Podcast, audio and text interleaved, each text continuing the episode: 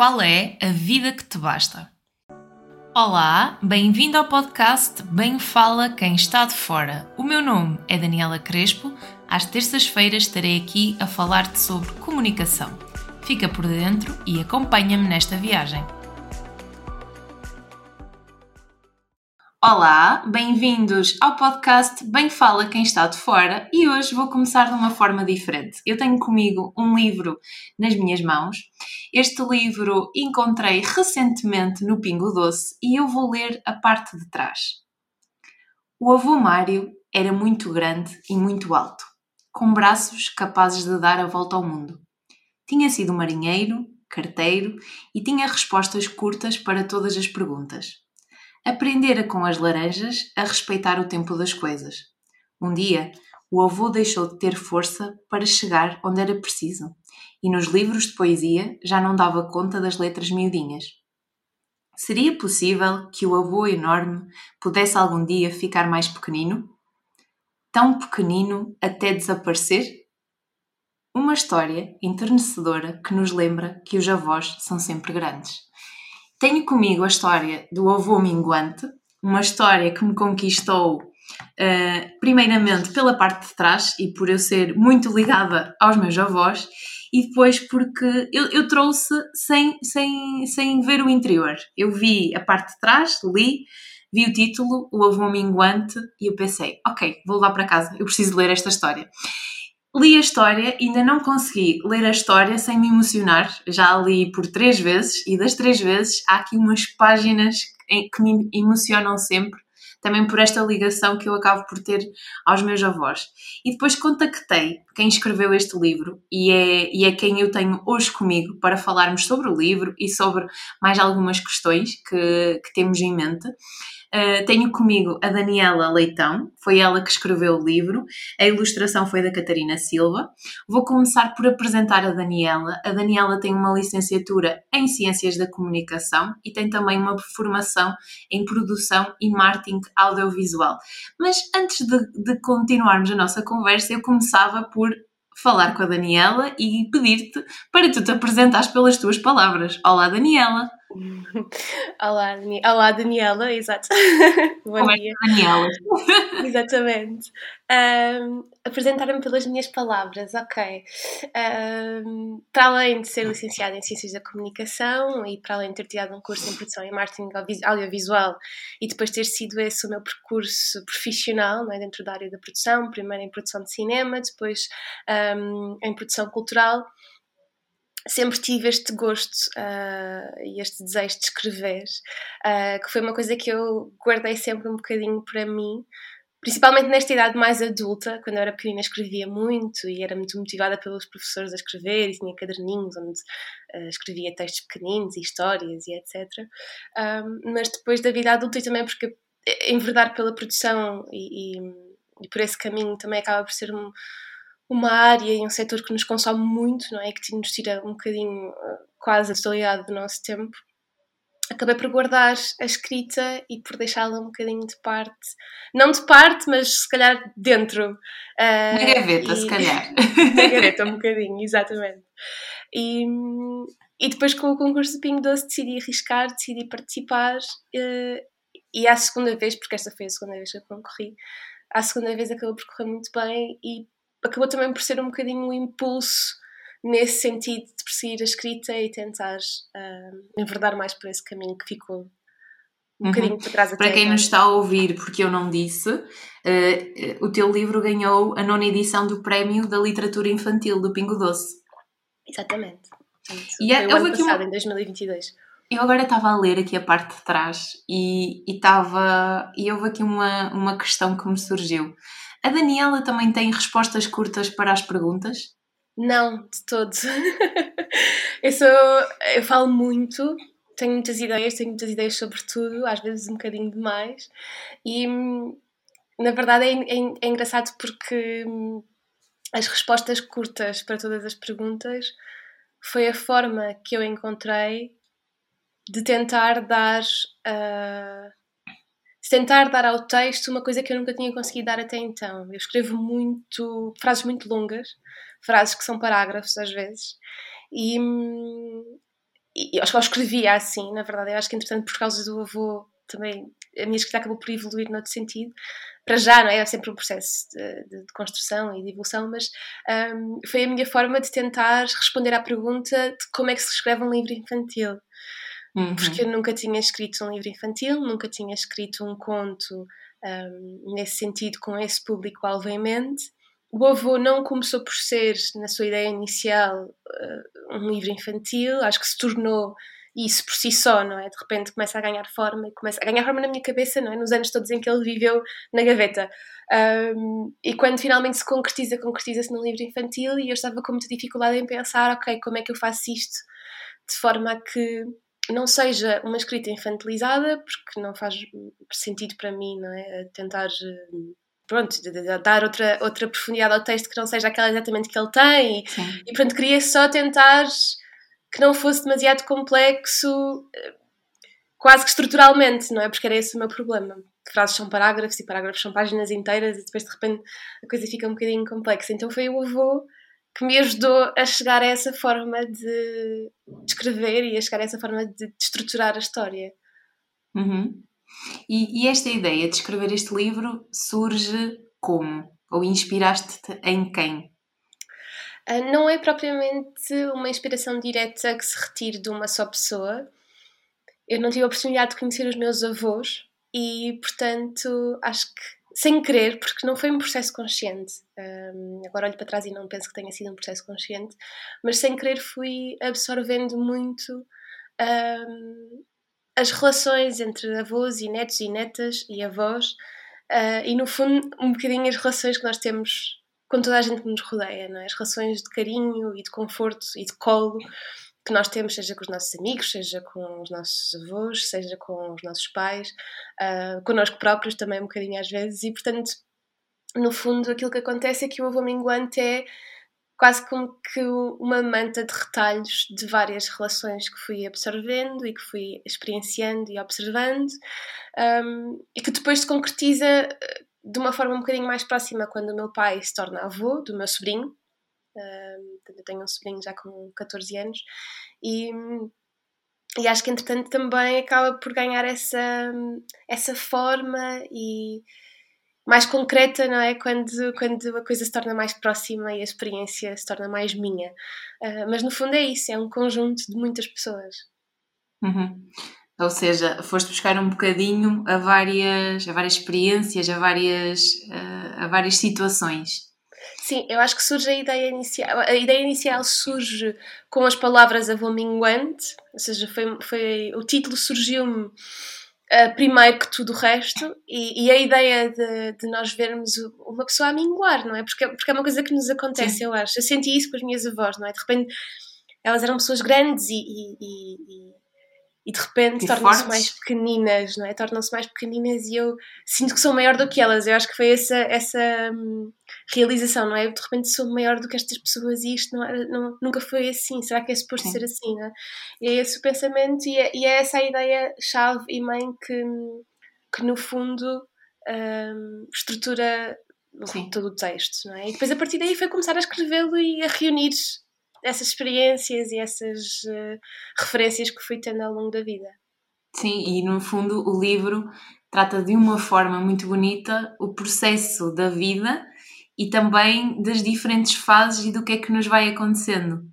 E, e, das emoções que estão por detrás. Pelo menos eu senti isto ao, ao ler o livro, e por isso é que eu digo que me emocionei muito, não só pensar, primeiro pela ligação que eu tenho com os meus avós, mas depois por pensar no processo que é a vida e, e neste, nesta, nesta transição. E por isso é um livro para miúdos, para graúdos e, e acaba, toda a gente eu sei que acaba, ao, ao, ler vai ter a sua própria percepção com base na, nas experiências que tem, mas já há aqui pontos que, que vão tocar e que vão ressoar na vida das pessoas, certamente. Quando tu falas da questão do processo da escrita, hum, eh, como é, como é que surge? Eu sei que isto vem de trás, tu até em off, quando partilhaste aquela história do teu pai, eu gostei muito. Se pudesses partilhar para quem nos está a ouvir, como é que surge uh, este, uh, a escrita na tua vida, a leitura? Então, eu, eu acho que tenho uma relação muito. Acho que não, tenho a certeza que tenho uma relação muito emocional com os livros por causa uh, dos meus pais, não é? Da minha mãe e do meu pai, porque hum, quando eu era pequenina a minha mãe comprava muitos livros, ou seja, tinha uma. Minha mãe é professora educadora de infância e no fundo fazia a hora do conto, fazia uma série de coisas que também uh, despoltaram em mim esse, esse, esse, prazer da leitura e essa curiosidade e essa vontade de ler. E portanto, mesmo antes de eu conseguir ler sozinha, tinha muitos livros e o meu pai lia-me uma história todas as noites antes de adormecer. Era assim, uma coisa muito sagrada. Uh, não me lembro de um momento em que não tenha acontecido, que tenha sido marcante, não é? De repente, ai, hoje Sim. não vai acontecer, não. Uh, a ideia que eu guardo e a memória que eu guardo é que acontecia religiosamente todos, todas as noites. E, e depois, a partir daí, claro que aquele momento e, e, a ligação emocional que eu tenho com a leitura, com o livro, não é? Vem daí e prolonga-se para o resto da minha vida. E quando comecei a aprender a ler, lia muito, muito, muito, muito, muito. Portanto, lia coisas que nem sequer eram assim eu hoje eh, penso, estou a ler, imagina os Capitães da Areia, pá, tipo com 13 anos. Eh, acho que se calhar, se os ler hoje, já li, não é? Já voltei a reler, compreendo coisas completamente diferentes, não é? E retiro coisas completamente diferentes dos livros, uh, mas na altura fazia, fazia isto, não é? Lia muita coisa, a minha mãe tinha também muitos livros, às vezes ia lá, tirava livros da, da prateleira dela, lia-os, não os percebia muito bem, mas era uma coisa que, que me dava muito prazer e sempre deu, e portanto é daí que nasce também a vontade de escrever, não é? Acho que uh, a leitura e a escrita são, estão intimamente ligadas, é impossível dissociar uma da outra, para mim, não é? Na minha, no meu, na minha bolha e no meu, na minha forma de pensar e de sentir os livros. Uhum. E com a escrita vieram novas oportunidades, e com este, com este livro uh, especificamente, queres partilhar com quem nos está a ouvir uh, o que é que ah. aconteceu na tua vida? Sim, na verdade, depois de teres um, ganho um bocadinho a coragem de, de, enviar o avô minguante e de partilhar o avô minguante e, e de ter ganho o, o concurso do Ping 12, ganhei um bocadinho de fogo também nesse, nesse sentido e no sentido da escrita. E, hum, e o ano passado também, o ano passado, portanto, o prémio do Ping 12 foi em 2022 uh, eh, e também ainda em 2022 concorri à Bolsa de Criação Literária uh, de Direção-Geral dos Livros, Arquivos e Bibliotecas, acho que não, uhum. e, e ganhei, portanto, neste momento vou passar, sou bolseira neste momento em 2023, o meu ano vai ser um ano de, de, de bolsa para poder dedicar-me à escrita. Portanto, foram duas coisas que aconteceram em 2022 que foram muito boas, não é? E que me encaminharam mais neste sentido e, e sou muito satisfeita com isso. E relativamente à parte da comunicação, sendo este um podcast de comunicação, sentes que a escrita um, te ajuda também a comunicar melhor? Ou vejo a escrita como potenciadora da comunicação? Como é que tu olhas para a escrita enquanto forma de comunicar? A escrita e a leitura? Então, eu olho para a escrita primeiro como a minha um, forma de expressão criativa uh, de eleição no sentido em que me é a natural, a que me vem com naturalidade. Um, e portanto, uh, também diria que é, uh, de alguma forma, a minha forma de comunicação de eleição também. Né? Às vezes sinto que há coisas que eu não consigo dizer muito bem, ou se se tentar dizê-las eh, sem as pensar primeiro e sem as refletir primeiro, não, não vou conseguir passar a mensagem que eu, que eu queria, que eu, que eu gostava de passar no fundo. E sinto que se as escrever ou se as colocar primeiro no papel, elas ganham uma forma diferente, não é? Portanto, aquela ideia de uma imagem vale mais do que mil palavras, às vezes uma palavra vale mais do que mil imagens, não é? Então também, também há essa parte uh, ao contrário, e eu sinto muito isso, no fundo. Eu sinto que as palavras têm um poder, às vezes, que nós uh, esquecemos que existe e que às vezes ignoramos, e, e sinto também que é muito importante na nossa comunicação sabermos exatamente o que é que estamos a dizer, mas também sabermos exatamente com quem é que estamos a falar e para quem uhum. é que uhum. estamos a falar, porque as coisas também são entendidas sempre com base não só. Uh, as, portanto, nós dizemos as coisas com base nas nossas referências, mas as pessoas recebem as coisas com base nas suas referências. Uhum. Um, e às vezes também nesse processo, e no processo da escrita, mas também no processo da, do diálogo e da partilha e da comunicação, é muito importante considerarmos não só o meio, mas também os receptores, não é? Portanto, e os, e os participantes nessa, dessa comunicação. Uhum. E no fundo, escrever começa por ser, e o avô minguante também foi exatamente isso, não é? Escrever começa por ser uma comunicação de mim para mim, não é? Portanto, uma, uma forma de, de exteriorizar alguma coisa em que estava a pensar, uma ideia que tive, uh, algo que me surgiu, mas acaba sempre por ser um, algo que vai ser lido, não é? Quando escrevemos, escrevemos para, para sermos lidos, por nós próprios, pelos outros, e portanto, uhum. escrever uhum. para mim será sempre um, uma forma muito pura de comunicar, porque, porque é exatamente isso, não é? Nós escrevemos a achar que estamos a fazê-lo para nós, mas estamos uhum. sempre a escrever para alguém. É? Sempre, há sempre um leitor na, nesta, na escrita.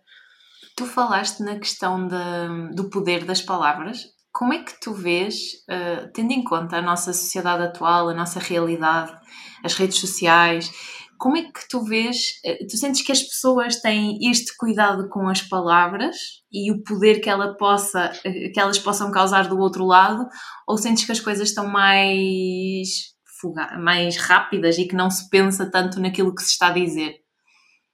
Um, eu acho que, como em tudo, é muito perigoso generalizar. Um, uhum. Mas, mas se tiver que a fazer uh, para responder à pergunta, é sinto que as pessoas eu sinto que as pessoas estão um bocadinho uh, assoberbadas no seu dia a dia e que às vezes. Uh, no outro dia a minha mãe dizia, mesmo a propósito do avô minguante, eu dizia, bem, às vezes ainda penso. No outro dia que foi ontem, na verdade, eu dizia, às vezes ainda penso que. Uau, não é? Isto aconteceu. De repente paro um minuto para pensar e, e digo, uau, isto aconteceu mesmo, não é? Isto está mesmo a acontecer. E, e, a minha mãe comentava assim, sabes, nós hoje em dia engolimos as coisas. Nós estamos, passamos os dias só a engolir as coisas e não, não as saboreamos, não temos tempo para, para as desfrutar. E eu acho que isso acontece também na forma como falamos uns com os outros e na forma como comunicamos. É rápido, é tudo muito rápido, tem, tem que ser sempre tudo muito rápido. E a verdade é que a rapidez das nossas interações e, e da forma como nós vivemos retira-nos um bocadinho, acho eu, generalizando e correndo o risco da generalização, um, uhum. tira-nos às vezes um bocadinho uh, a capacidade de reflexão, o tempo para refletir, não é tanto a capacidade para refletir, mas sim o tempo para fazer. Um, e acho sim, que. Porque as informações acabam, acabam por ser muitas, e, e aqui o que acontece é que, com tanta informação, nós acabamos por nos esquecer qual é que é a nossa prioridade e perdemos-nos. Isto é o que eu sinto às vezes, e, e eu basta estar num dia uh, onde há muitas coisas para fazer, há muitas coisas que quero lidar, e, e depois é difícil, no meio do corre-corre, se nós não tivermos consciência de que, espera, eu estou em piloto automático, eu preciso parar um bocadinho, eu preciso pensar naquilo que eu estou a dizer, eu preciso estar presente na minha comunicação para conseguir uh, comunicar efetivamente com outra pessoa. É muito fácil nós cairmos uh, nesta corrida e esquecermos-nos que uh, esquecermos de parar, de refletir, de pensar efetivamente naquilo que nós estamos a dizer, de como tu disseste, de saborear a comida, ter esta consciência de que estamos a comer, o que é que nós estamos a comer, saborear, não ser com o telemóvel ao lado. Uh, são aquelas pequenas, pequenos hábitos que acho que também se foram adquirindo por, pela própria vida corrida, mas que nós podemos ir contrariando com, pequenas, uh, com pequenos passos para conseguir efetivamente estar mais presente na nossa vida e presente na comunicação e presente nas palavras que estamos a dizer. Sim, esta analogia de, de, engolir tudo é mesmo uma analogia de que se aplica a tudo na vida, não é? Nós, as nossas experiências, nós simplesmente não, não, não tomamos o tempo de, não é? de as desconstruir, de as saborear, de perceber o que é que nos está a acontecer. Um, e no fundo é isso, não é? Às vezes também é muito importante não só estarmos conscientes naquilo que estamos a dizer, mas estarmos também, e isso eu acho que é o, o segredo e aquilo que é mais difícil de fazer, é estarmos conscientes quando estamos a ouvir Uhum. É? Eu acho que mais do que isto é tudo assim um bocado clichê, mas a verdade é que os clichês também existem por uma razão, não é? E acho que no fundo é isso, também é muito importante, se calhar mais é importante ainda termos essa capacidade de ouvir. É? Sim, e eu acho que, como tu dizes, um clichê, mas acho que às vezes é o básico e nós esquecemos-nos do básico. No corre-corre, o básico fica para trás. É, é, e, e se nós fizéssemos, eh, ou prezássemos por fazer o básico bem feito, a nível de resultados iam ser diferentes. E é um clichê como ouvir, mas sendo este um podcast de comunicação, eu também já falei sobre escuta, eu também já falei sobre ouvir os outros e a importância disso, porque muitas das vezes, muitos conflitos de comunicação que surgem, muitas questões. Uh, é porque nós não estamos a ouvir os outros e, acima de tudo, nós não estamos, não estamos a ouvir-nos a nós próprios, a dar esse espaço e esse tempo para nos ouvirmos, para percebermos que depois temos que ter disponibilidade para ouvir o outro, para compreender todas estas questões de, de, comunicação e esta presença que é necessária para que a comunicação ocorra de, ocorra de uma forma leve. Acho que também passa por aí. Sim, sim, super, concordo contigo, 100%. e a nível de comunicação, tu consideras-te uma pessoa mais extrovertida ou mais reservada? Eu sou uma pessoa bastante extrovertida. Um, também consigo ser muito reservada e, e, e, ter, essa, ter essa vontade de me resguardar mais, de não, não é? de estar assim mais socialmente resguardada, mas a verdade é que sou uma pessoa bastante extrovertida e, e o meu trabalho em produção também potenciou muito isso, não é? Portanto, estar constantemente a conversar e a falar com pessoas, eh, com todo o tipo de pessoas, todo o tipo de setores, todo o tipo de trabalhadores, uh, colegas, parceiros, é? no fundo, fornecedores, acaba por, uh, por ser um, um, meio e um, e um trabalho que te pede muito isso. É uma profissão que te pede muito que, que, que comuniques muito e que estejas muito presente nessas comunicações, e, e portanto acaba também por evidenciar um bocadinho mais o meu lado extrovertido. E, e, acho que é isso que me, que me marca mais. Acho que se perguntares a qualquer pessoa que me conhece, acho que vão responder extrovertida. Uhum. E, e, e, tipo de desafio, e apresentas tipos de desafios de comunicação? Costumas ter desafios no teu dia a dia?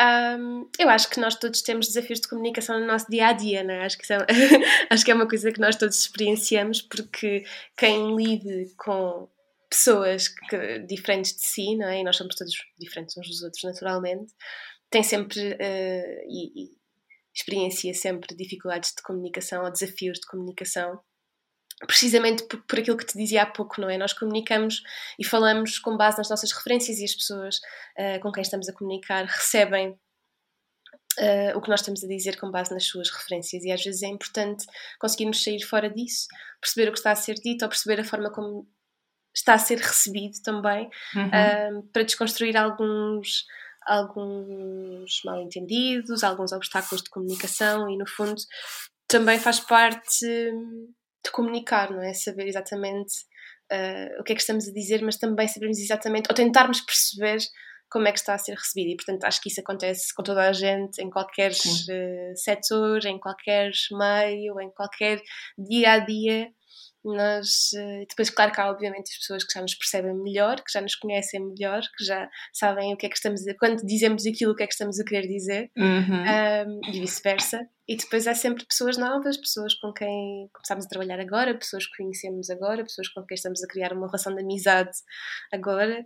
E, e no fundo, eu acho que o sucesso de qualquer uh, comunicação e de qualquer relação, no fundo, seja ela laboral, seja ela do for pessoal, um, depende muito dessa capacidade que nós temos de, ou que nós devemos ter e ao qual nos devemos dedicar de perceber exatamente isso, não é? O que é que estamos a dizer e a quem e, e como é que está a ser recebido. E como é que está a ser recebido? Sim, algo que eu também vou falando ao longo deste podcast é a importância de nós pedirmos feedback à comunicação que nós estamos a dar, porque muitas das vezes nós ficamos só na nossa intenção e não avaliamos junto da pessoa a perceber, mas será que a outra pessoa percebeu mesmo aquilo que eu quis dizer? Será que está claro para ela? Porque muitas das vezes nós achamos que está claro e não está assim tanto claro. E depois, a nível de resultados, não é? Acaba por, eh, por ser diferente o efeito daquela mensagem que nós estamos a transmitir. E falando em mensagem, qual foi, quando, eh, quando tu olhas para o ovo minguante, qual é a mensagem chave que tu queres comunicar ou que tu pensas uh, ou que tu pensavas em comunicar e que agora olhas depois do processo final é esta a mensagem que está a transmitir um, então, em última instância, era uma coisa que eu pensava há pouco também quando falamos uh, sobre o avô e quem é que era este avô e como é que, como é que ele surgiu. Este livro também, e se calhar mais do que outra coisa qualquer, é um livro sobre a passagem do tempo.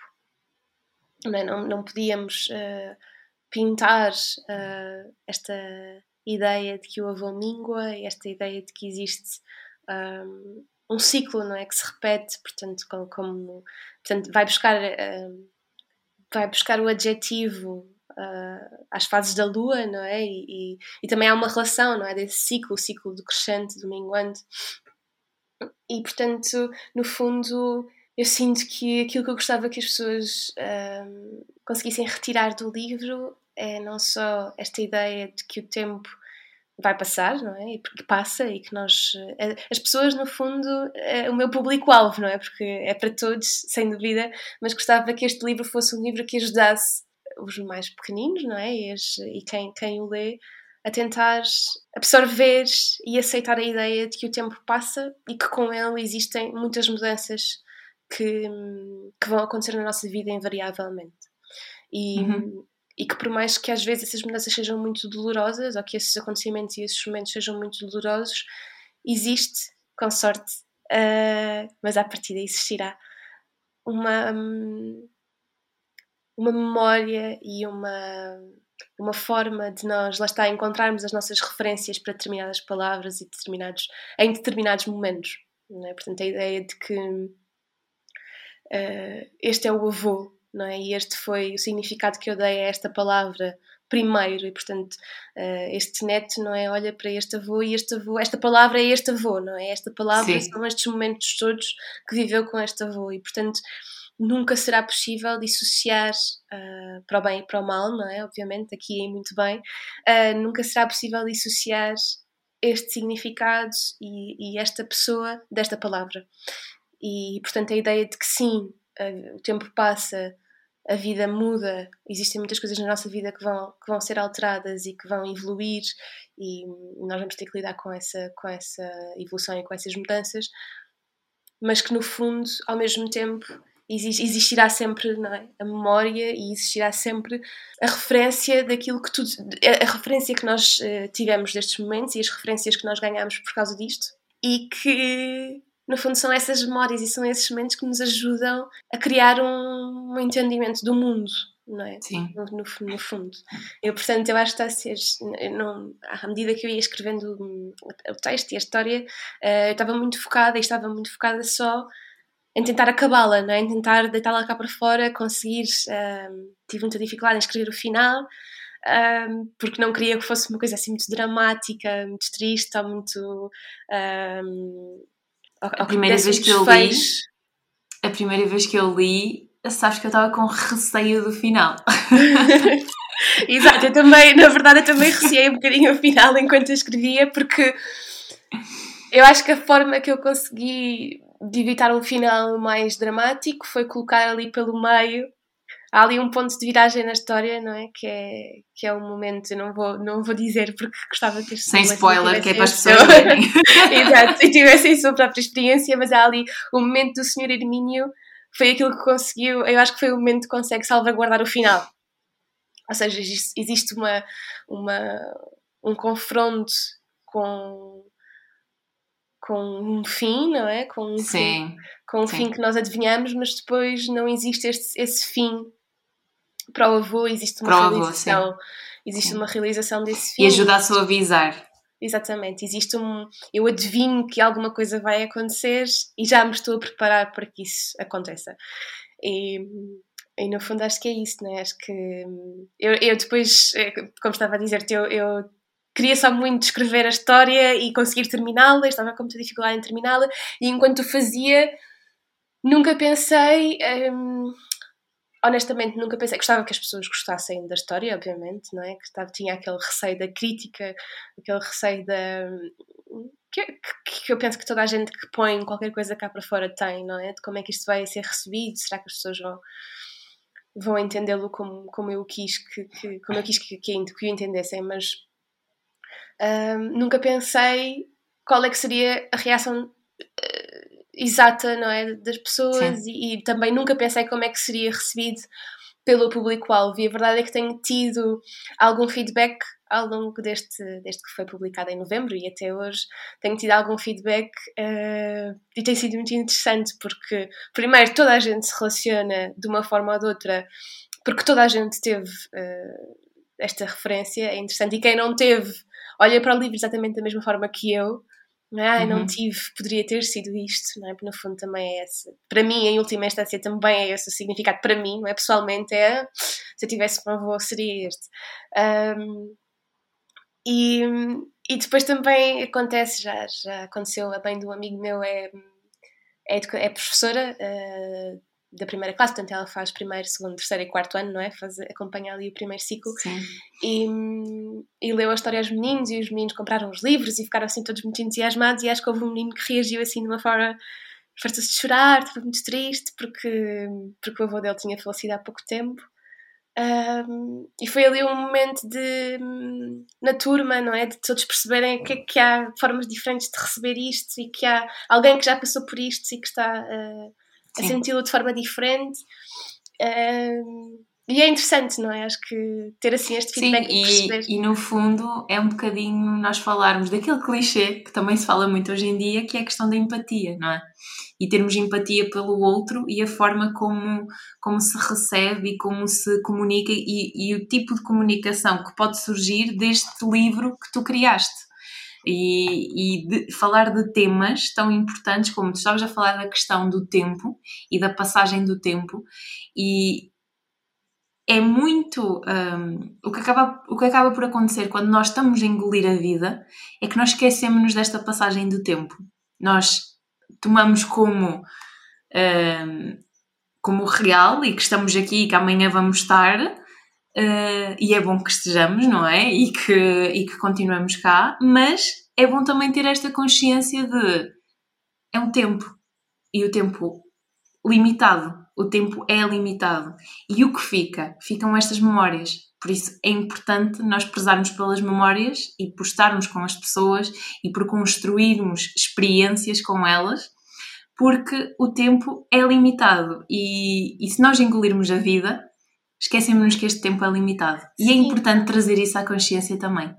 Sim, no fundo também há esta. Hum, é verdade, não é o que diz. Estava aqui a pensar sobre, sobre o livro e sobre o que foi escrito. Um, eu ainda não, eu não li o livro uh, depois de ele ter sido publicado.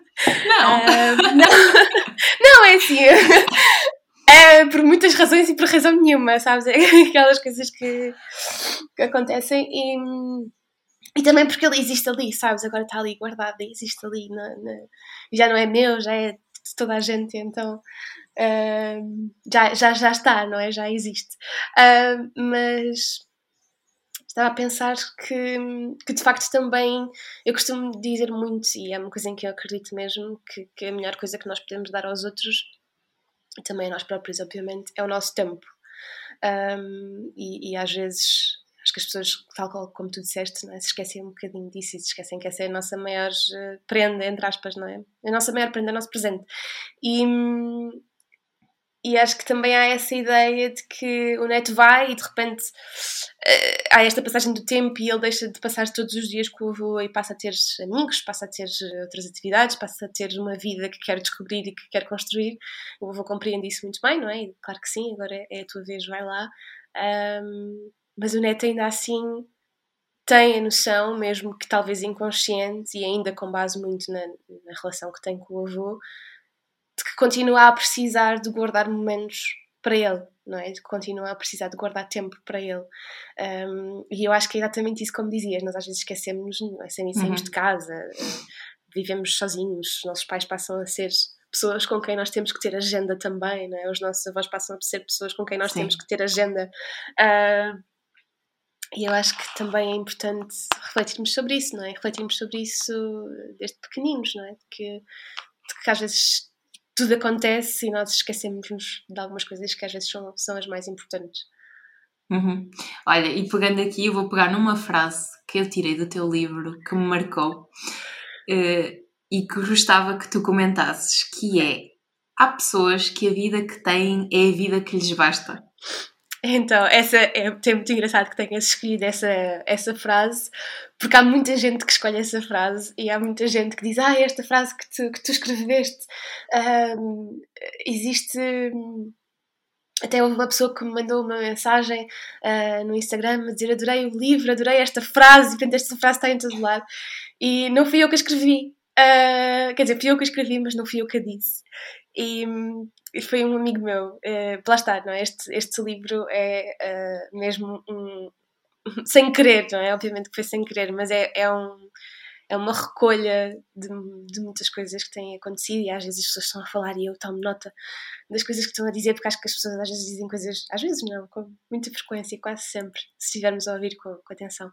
As pessoas dizem coisas muito bonitas e, e coisas muito engraçadas. E, e nós estávamos, lembro-me perfeitamente, estava em Nápoles com este grupo de amigos, fomos fazer uma viagem assim curtinha de fim de semana e, e, estávamos a jantar e estávamos precisamente a falar sobre as expectativas que as pessoas têm si, para si próprias, para os outros, as expectativas com que nós crescemos, né? os nossos pais têm expectativas para nós, a nossa família também, a sociedade no geral.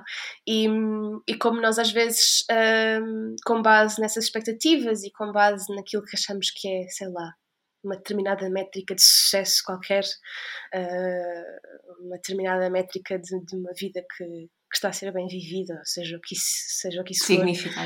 Um, o que é que isso significa, não é? Às vezes nós temos essa ideia, essa referência que nos foi absolutamente incutida, completamente estrutural. Um, e somos muito rápidos a julgar as decisões dos outros e a vida dos outros com base nessa referência que se nós às vezes pensarmos bem nem sequer é nossa, não é? Foi, foi, alguém nos pôs na cabeça, alguém nos fez pensar aquilo e nós de repente já já é a nossa métrica para tudo e precisa muito ser desconstruído. Estávamos a falar sobre isso e este meu amigo às vezes é assim, parque em palavras, está a ouvir tudo e ouve tudo com muita atenção e observa tudo Uh, mas às vezes faz só isso, não é? fica só a observar. E, e nesse dia, nesse jantar, talvez acontecer exatamente isso. Nós estávamos a conversar à volta dele, não é? Estávamos ali naquela conversa e ele de repente sai-se com essa e diz: Não, mas olha, se calhar há, as pessoas, há pessoas que a vida que têm é a vida que lhes basta. E eu fiquei a pensar isso, pá, tens mesmo razão, não é? Quem somos nós para achar que não, achar que está alguma coisa de errado. E, e achei isso muito bonito e, e de repente quando estava a escrever o avô pensei, isto era mesmo algo que o avô diria. Uhum. é, e tem piada, porque nós às vezes brincamos com esse meu amigo e chamamos-lhe avô sem querer. E nada relacionado com o livro, muito antes do livro, do livro ter sido escrito. Um, e portanto gosto sempre muito quando as pessoas dizem esta é a minha frase favorita. E eu penso, sim, a minha também. Mas nem sequer é minha, não é? Uma... E fiquei muito feliz porque depois a paginação do livro foi feita pela equipa um, da editora que estava a trabalhar com o Pingo Doce e, portanto, nós fomos acompanhando o processo e fomos dando as nossas opiniões. Um, mas sem ter dito nada, esta frase quase que aparece em destaque numa página só e, e, eu fiquei muito satisfeita porque fui ter com ele e disse: Olha aqui, foste tu que disseste isto. E ah, não disse nada, não fui eu. Eu disse: Não, foste, foste eu, apontei e sei onde é que disseste e em que dia que disseste. Uh, e portanto é, é o máximo que tenha acontecido desta forma. E, e, e, portanto é totalmente não da minha autoria e todo, todo o valor e toda a mensagem que esta, que esta, que esta frase tem foi-me ensinada. Sim. E, é e, e é engraçado ouvir-te falar e, e ver como as tuas peças vão encaixando vais buscar um bocadinho ali, um bocadinho acolá, e as peças vão encaixando para, em todo este processo de construção do livro, não é? Que acaba por ser um processo, e tu falaste outra questão muito importante que foi as métricas. Quais são as nossas métricas? Algo que, que eu sinto que é muito importante, falando em comunicação e não só, mas, mas principalmente em comunicação, nós conhecermos-nos e nós termos espaço e darmos espaço a nós para percebermos o que é que nós queremos e aquilo que nós estamos a comunicar é nosso ou pertence a outra pessoa. Porque muitas das vezes, se nós não pararmos e não, e não nos questionarmos, nós não vamos conseguir saber se aquilo que nós estamos a dizer se é nosso ou pertence a outra pessoa e quais são as nossas métricas. Qual é a nossa métrica de felicidade? Qual é que é a nossa métrica de ser um bom comunicador, qual é que é a nossa métrica para escrever um livro e ter sucesso. O que é, que é sucesso? É o feedback que eu vou receber e é efetivamente esta mensagem chegar ou é o número da venda de livros? Porque claro. cada um pode ter a sua intenção, não é? E depois precisa de avaliar este impacto. Por isso é muito giro ouvir-te falar sobre métricas e esta frase eu vou guardar. eu vou guardar para sempre porque é, é, é daquelas que numa só frase diz tudo. Sim, sem dúvida. É, lá está, eu acho que eu sou muito fascinada pelas pessoas no geral, não é? Pelo aquilo que as pessoas têm para dizer, mesmo quando acham que não estão a dizer nada de especial. E, e a verdade é que se nós lá está, nos dedicarmos um bocadinho e estivermos ali realmente presentes e realmente a ouvirmos e a, e a, e a partilharmos uh, as nossas ideias, as nossas experiências. Estamos não só, obviamente, a dizer coisas muito bonitas às vezes, uh, como também a desconstruir exatamente essas ideias pré-concebidas, essas uh, questões estruturais que nos são incutidas e que nós, de outra forma, se não sairmos da nossa bolha, se não nos expusermos, se não estivermos num lugar de maior vulnerabilidade uh, com, com, com, coragem, não, é? não, vamos conseguir nunca desconstruir, não é? Porque vamos continuar só sempre dentro da nossa bolha. E, e eu acho que, no fundo, o grande objetivo da comunicação também deve ser esse, não é? Uhum. Saímos da nossa bolha e sermos capazes de perceber o que é que está a ser dito, como, porquê, e, e, lá está, e, e, também, para, lá está, como dizias há pouco, para sairmos dessa bolha também precisamos de criar empatia, mas também só criamos empatia se estivermos perante um, pessoas diferentes, com ideias diferentes, e estivermos com capacidade de, de ouvir. Não é? E no fundo, é, acho, acho que resumidamente é sobre isso, não é? A nossa vida devia ser sobre isso. Sim, e, e falaste, hum, falaste destes três pontos muito importantes e desta questão de hum, quando nós estamos a, a, partilhar uma história, o nosso cérebro gosta de histórias e através da história nós conseguimos partilhar perspectivas diferentes, conseguimos colocar-nos mais facilmente no papel dos outros. Por isso, o poder das histórias é incrível para, para nos conectarmos e, e, usarmos isso na nossa comunicação e no nosso dia a dia, vai nos conectar muito mais aos outros. Uh, como é que tu vês o papel das histórias na tua vida? Um, eu sinto que as histórias e, e, e, a leitura, não é? No fundo, também é, também é sobre isso. Um, tiveram, têm tido papéis muito diferentes e, e todos eles complementares na minha vida as histórias que eu ouço, eu, eu adoro ouvir as pessoas contar alguma coisa que lhes aconteceu e que precisam de partilhar e que têm que contar. Adoro ouvir os meus amigos uh, e esta, esta, acho que esta, este prazer vem da minha mãe, não é? Porque a minha mãe contava muitas histórias de infância e eram sempre maravilhosas, eram coisas espetaculares e, e, ao mesmo tempo eu acho que eram espetaculares porque ela as apresentava dessa forma, portanto também tinha a ver com a forma como ela as comunicava e hum, ganhei muito prazer, não é? Adoro ouvir os meus amigos contar que, sei lá, uma vez achava que hum, serem, serem muito pequeninos e, e contarem uh, histórias de infância, coisas que fizeram, uh, coisas que viveram, prejuízos que, que, lhes, que lhes aconteceram e que eles uh, presenciaram, e, e, eu acho que termos capacidade de, de conseguirmos lembrar essas histórias e de as partilharmos sem, sem, sem medos, não é? Esse ponto vulnerável, ajuda-nos também muito bem a conhecer as pessoas, é? ajuda-nos a ter uma uma profundidade diferente, porque quando contamos uma história, se estivermos a fazer de forma espontânea e, e, um bocadinho sem pensar, estamos a ser muito nós próprios, não é? Estamos só a contar aquilo que aconteceu e com entusiasmo, e então nem estamos uhum. a ponderar bem o que é que estamos a dizer, e isso é giro, porque acabas por, um, por te aproximar muito da pessoa nesse sentido. Um, depois existem as histórias mais ponderadas, que foram escritas, revistas, editadas, publicadas, e essas histórias para mim uh, às vezes funcionavam que funcionam sempre, não é? Como modos de criar empatia, obviamente, uhum. é? de, de, conseguirmos aproximar-nos de uma realidade que muitas vezes não é a nossa e, e de nos introduzirmos nela de alguma forma ou, ou deixarmos que ela se introduza, não é? Na nossa, na nossa realidade. Um, mas e para mim também eu acho que ao crescer e durante a adolescência, a infância e a adolescência também funcionavam muito como uma certa forma de escapismo, não é? Às vezes uma pessoa perde-se nas histórias eh, dos livros e nos livros, e, e isso para mim também era assim um, um momento imersivo que, que me ajudava muito a, sei lá, estar concentrada só naquilo que, que estava a ler e a viver só aquilo e esquecer um bocado tudo o uhum. resto. E, e portanto acho que. E depois existe o contar da história, não é? Que lá está, da mesma forma como que nós ouvimos, quando ouvimos alguém contar-nos uma história e nos sentimos mais próximos dessa pessoa, contar uma história também é um jeito de aproximação, eu acho. Um, uhum. Funciona. É, é, é, bilateral. E, e portanto eu acho que é uma forma de nos relacionarmos uns com os outros uh, muito bonita, não é? No sentido de seja uma história feliz, seja uma história triste, seja uma história cómica, meio trágica. Um, a verdade é que a partilha nos aproxima sempre, sempre muito. E, portanto, acho que é isso. Não, já nem me lembro o que, é que, o que é que me perguntaste, mas acho que respondi à pergunta. Sim, eu agora estava a pensar era num desafio para te lançar. Ok, ok. Eu estava a pensar agora, falando em, em histórias, uh, qual é que uh, seria a história da Daniela? Em dois minutos conseguias partilhar uma história tua, de quem tu és?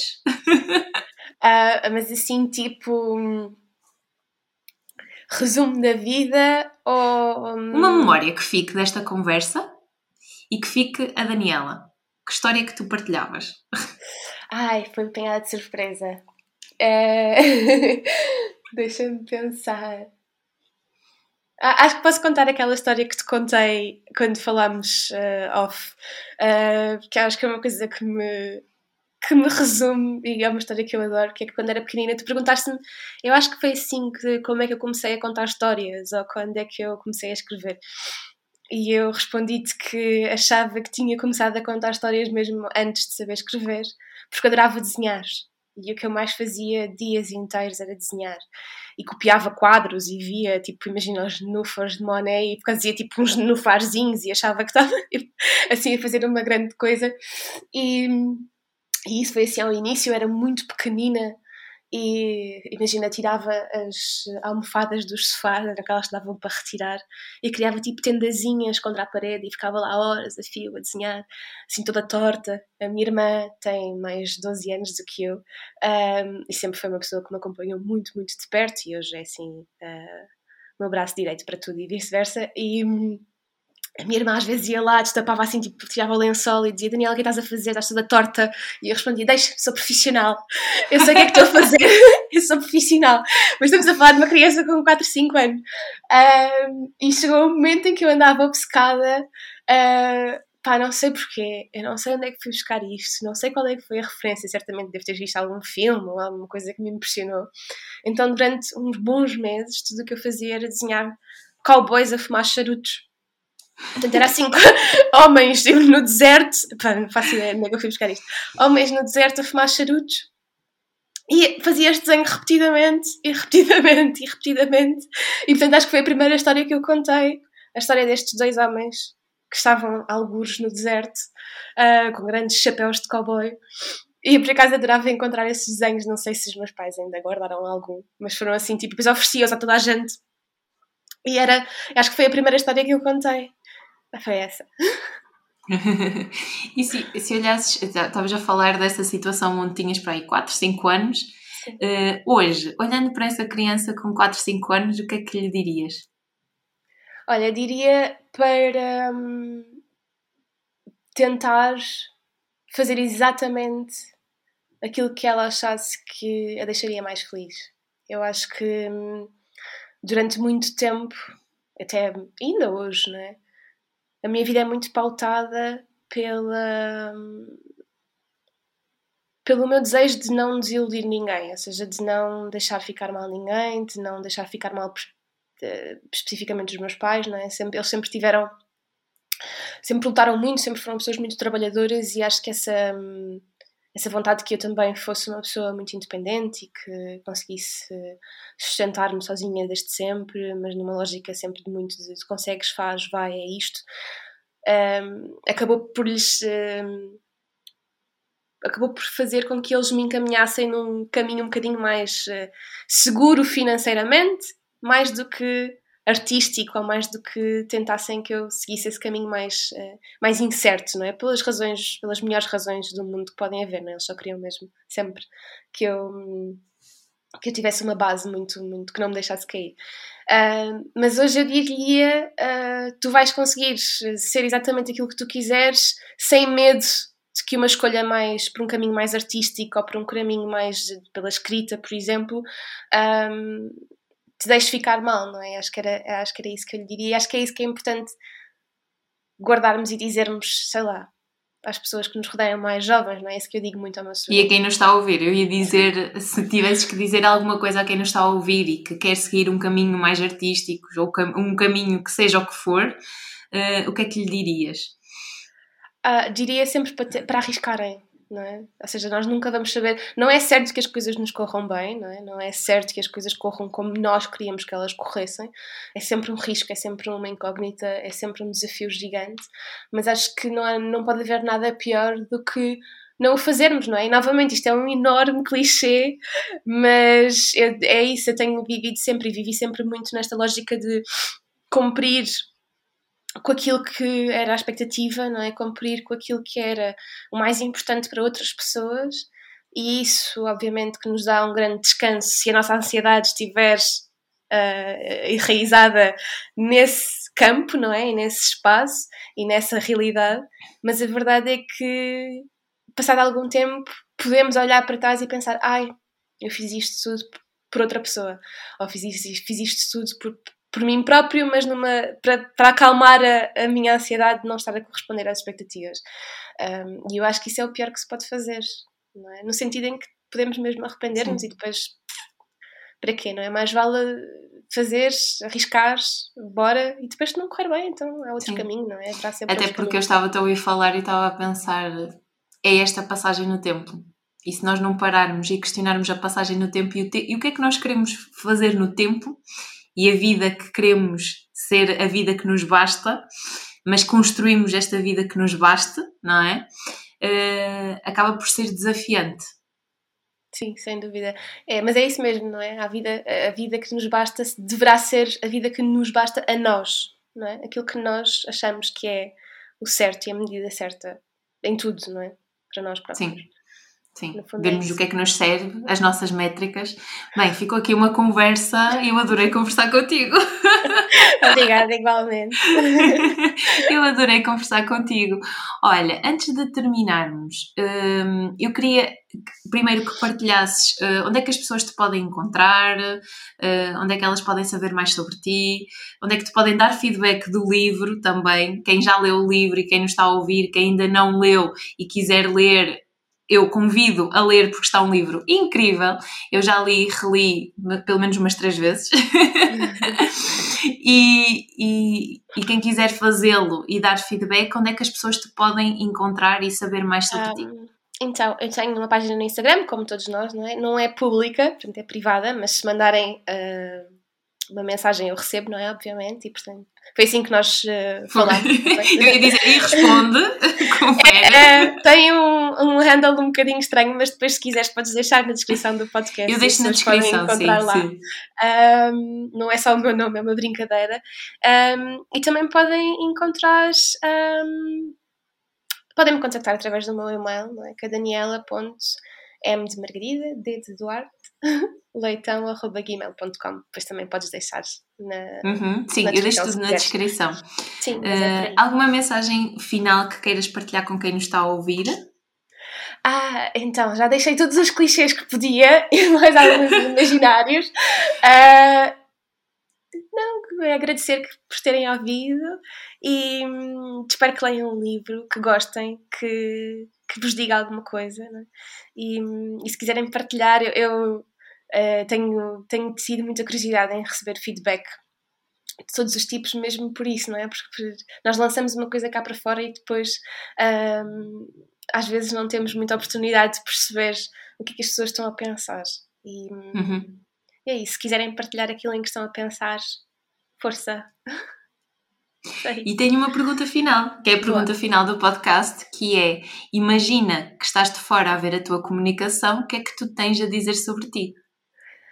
Hum. então, eu acho que eh, tenho uma comunicação bastante clara, eu acho, e hum, extrovertida, e hum, às vezes pode ser um bocadinho confusa para contar uma história. Dou assim uma grande volta, em vez de contar, não é? Em vez de vos dizer que desenhava muitos cowboys, tive que ir assim ao início de tudo e contar todos os detalhes e etc. E isso às vezes pode ser cativante e, e, divertido e outras vezes pode ser só muito entrópico. Uh, acho que não aconteceu isso muito aqui. Esforcei-me para, para ser sucinta e não, e não roubar muito tempo ao, ao podcast. Uh, mas acho que, acho que é isso. Acho que, que isso define mais ou menos, que estas linhas gerais definem mais ou menos aquilo que é a minha, a minha, comunicação. Sim. Tenho só mais uma questão que não estava planeado, mas é por curiosidade. Quais são as expectativas para o futuro?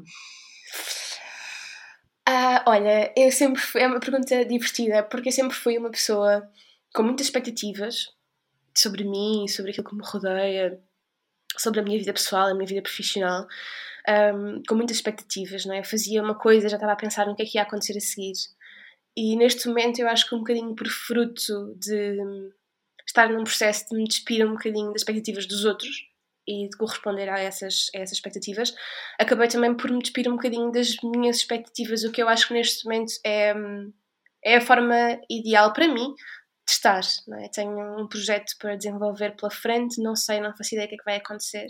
Um, e na verdade, não, neste momento, não me importa muito. Ou seja, uh, importa-me sim continuar a poder dizer que estou uh, a fazer uh, algo que eu considero que é bom, não é? Ou seja, no sentido de. Essa é a minha métrica de sucesso. Não é vender muitos livros, é poder deitar o ovo minguante cá para fora e dizer eu acho que está bom, eu acho que foi, acho que foi bem.